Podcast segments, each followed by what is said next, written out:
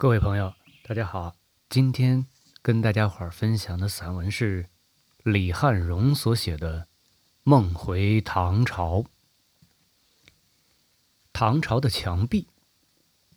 那天我在城的郊区行走，日头很毒，出了很多汗，很累了。我想找一面墙，躲一会儿太阳，最好能靠墙休息一阵儿。就看见一面水泥墙，背阴，刚靠上去，却感到背上有针刺的感觉，欠起身子，看见几个恶狠狠的碳素黑字：“在此倒垃圾者，全家死亡。”而且连打了四个感叹号。那是强调非死不可的，我正好靠在那“死”字上，难怪背上有针刺啊！死就在身后啊！我吓了一跳，急忙站起来，离开了死，走了一阵又累又热，加上与死背靠背了一回，心里沮丧，就想啊。还是要找一面好墙，靠着休息一会儿啊。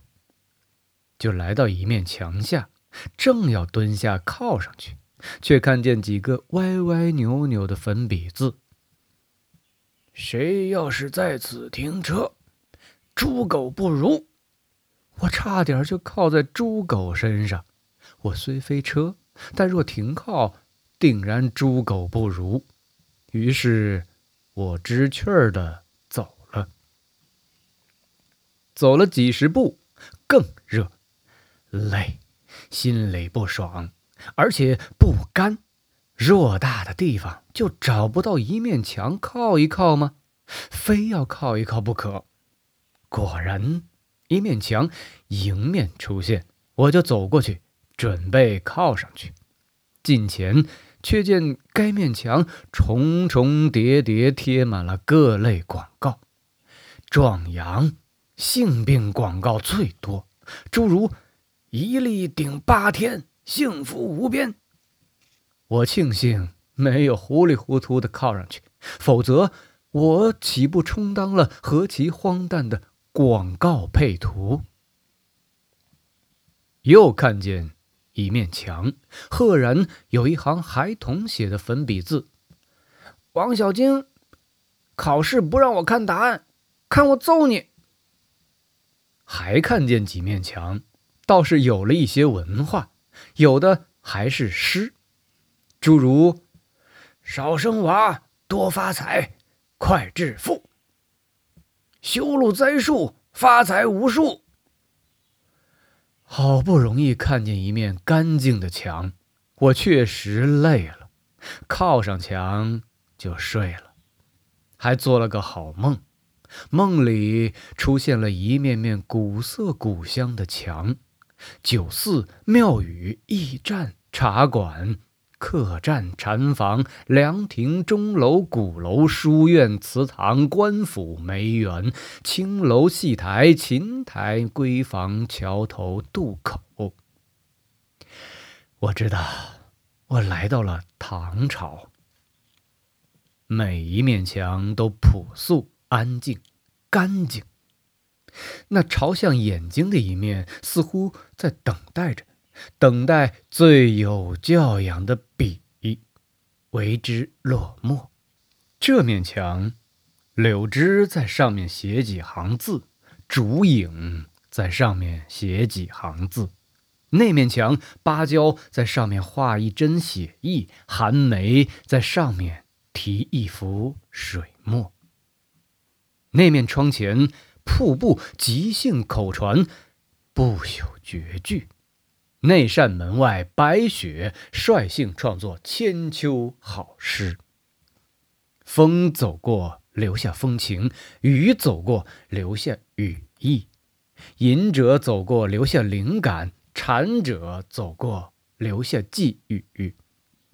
夜夜降临的月光。把唐朝的墙壁刷成天庭走廊的一部分。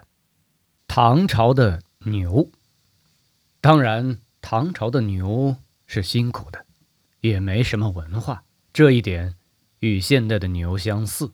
但是唐朝的牛背上经常有牧童跳上跳下，含着一只柳笛，有时是一只竹子做的短笛，被他们信口乱吹起来；有时对着河流吹，把一河春水吹成起皱的绸子；有时对着新月吹，把月牙儿逗得久久合不上嘴。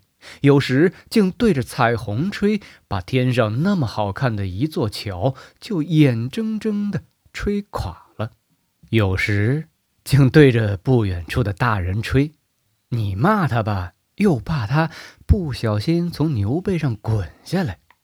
牛听着倒是觉得不错，还算悦耳，尾巴就轻轻卷起来，摇啊摇，春天。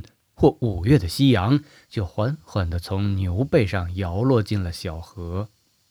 牛和牛背上牧童的倒影，倒影里的涟漪，一直在夕光里持续了好长时间，被一位散步的画家临摹下来，成为一幅名画，至今还收藏在博物馆里。唐朝的牛，有时拉犁，有时拉车。还曾拉过婚车，你想想，一千多年前的那位新婚女子，坐在牛拉的车子上，她曾有过怎样的心情？不像马车走得飞快，不像驴车走得颠簸，牛走得很稳很，这正暗合了女子的心事。谢谢你，牛，就这样慢慢走吧，让时光。慢慢走，让我一步一回头，看清楚我青春的容颜，看清楚老家的炊烟，在门口大槐树上转了几个弯儿，再慢慢散入屋后的远天。牛啊，再慢些，忘不了你送我最后一程，我青春的最后一程，是你陪我走过的。但愿千年之后。还有人记得你，还有人记得一个小女子慢慢的走远的年华。唐朝的牛辛苦难免辛苦，但早餐、午餐、晚餐都是相当不错的。那草色遥看近却无的隐隐春色，那离恨恰如春草，更行更远还生的萋萋芳草。那离离原上草，一岁一枯荣。野火烧不尽，春风吹又生的古原青草。除了一小部分被踏青、采青的人们采走了一些，被重逢、惜别的人们缭乱了一些，被马和驴吃过一些，大部分都做了牛的美餐。吃饱了，就在原野上卧下，反刍一阵儿。觉得韶光不可蹉跎，就又站起来，在无垠旷野里漫步闲逛，向远方发出几声深情长谋。这时，就看见几位游吟的诗人迎面走了过来。牛觉得应该为这些儒雅的人们让路，就静静地站在一旁。诗人走过去，回过头。目送牛，却发现牛正回过头目送诗人。呀，他们互相目送，人与生灵互相凝视，诗与自然互相目送。于是诗人感叹：是这遍野芳草养活了牛，也养育了诗歌的春色呀。我们只知道唐人的诗好。却不知道唐诗的深处有清脆的草色，有鲜美的春色，有旷远的天色。而且我们读过的某几首春意盈盈的诗，正是诗人在牛的背影里构思的，是在牛的目光里写成的。你知道吗？唐朝的牛，辽阔旷野里漫步的牛，是经常会碰见几位诗人的。他们常常主动为诗吟的诗的踪影。这个世界的牛依然很多，但大致只有两类：一类是供吃肉的牛，一类是供给奶的牛。这个世界的人当然更多，但大致只有两类：一类是杀牛的人，一类是吃牛的人。真正的牛，真正的狮，已经死了。牛的身后。狮的身后是一片由化学、商业、皮革、利润组成的现代和后现代荒原。虽然它有时貌似郁郁葱葱，但毫无疑问，它是真正的荒原。唐朝的韭菜，夜雨剪春韭，新炊见黄粱。一千多年前，那个雨夜的春韭。被杜甫保鲜在一首诗里，至今仍散发着清香。诗为五言，句子精短，与韭菜精致的模样很般配。我觉得韭菜是自然的五言诗，五言诗是文化的韭菜。我读过的唐诗，涉及写蔬菜或韭菜的，几乎都是五言。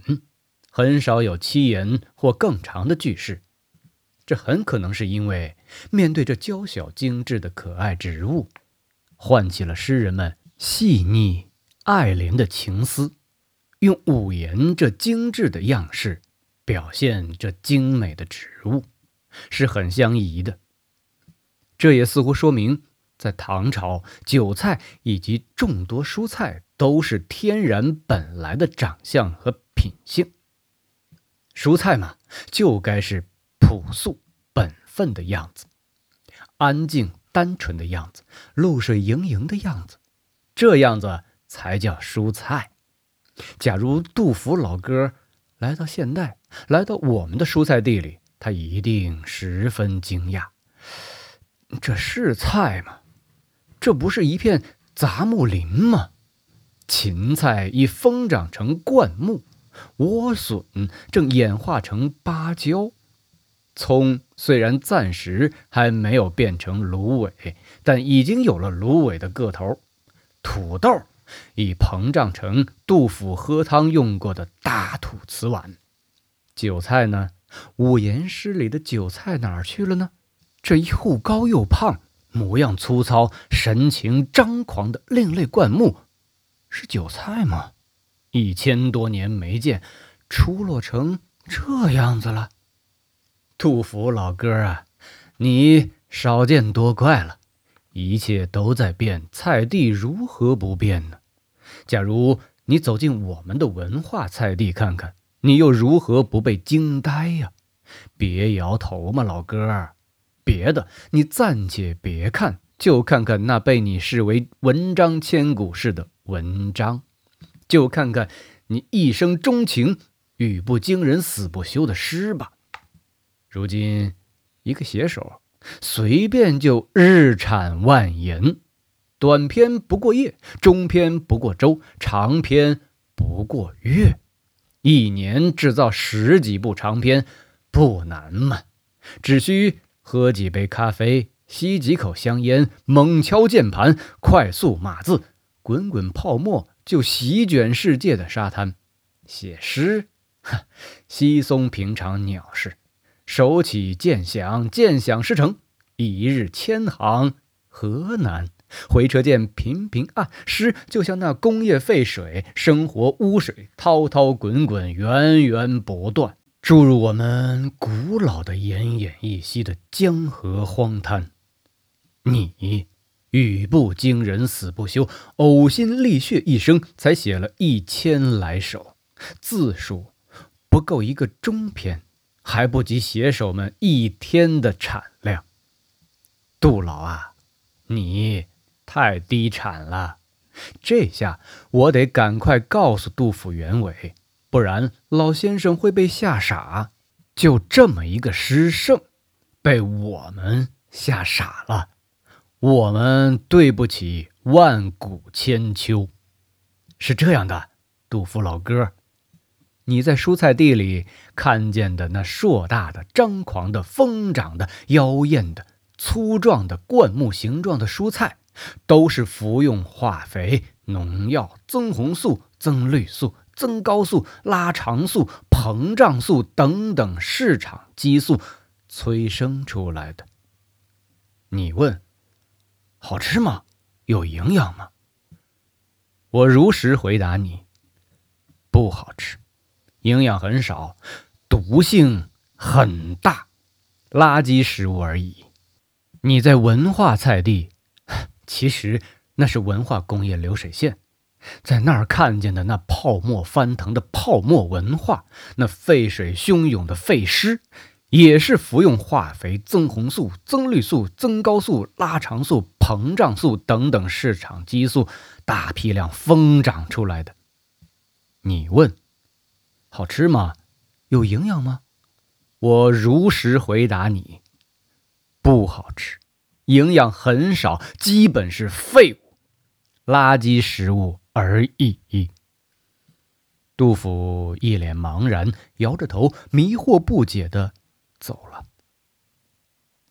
和杜甫一样，唐朝的蔬菜，包括那雨夜里的韭菜，没见过的世面太多了。没见过农药，没见过化肥，没见过增红素、增绿素、增白素、增高素、拉长素、膨胀素，只见过露水、月光、荷锄的农人，见过蜜蜂、蝴蝶、毛毛虫，见过低飞的燕子和菜地上空款款飞过的黄鹂、喜鹊、斑鸠、白鹭。韭菜何其有幸！在那个温暖的春夜，韭菜用它的质朴、纯正的清香接待了诗人和他的诗。唐朝的土地上生长着清清爽爽的蔬菜，生长着清清爽爽的诗。你且看那韭菜，朴素安静的一根一根的，在露水和清风里，认真的排列着自己，把自己排列成。诗，感谢大家的收听，我们下次再见。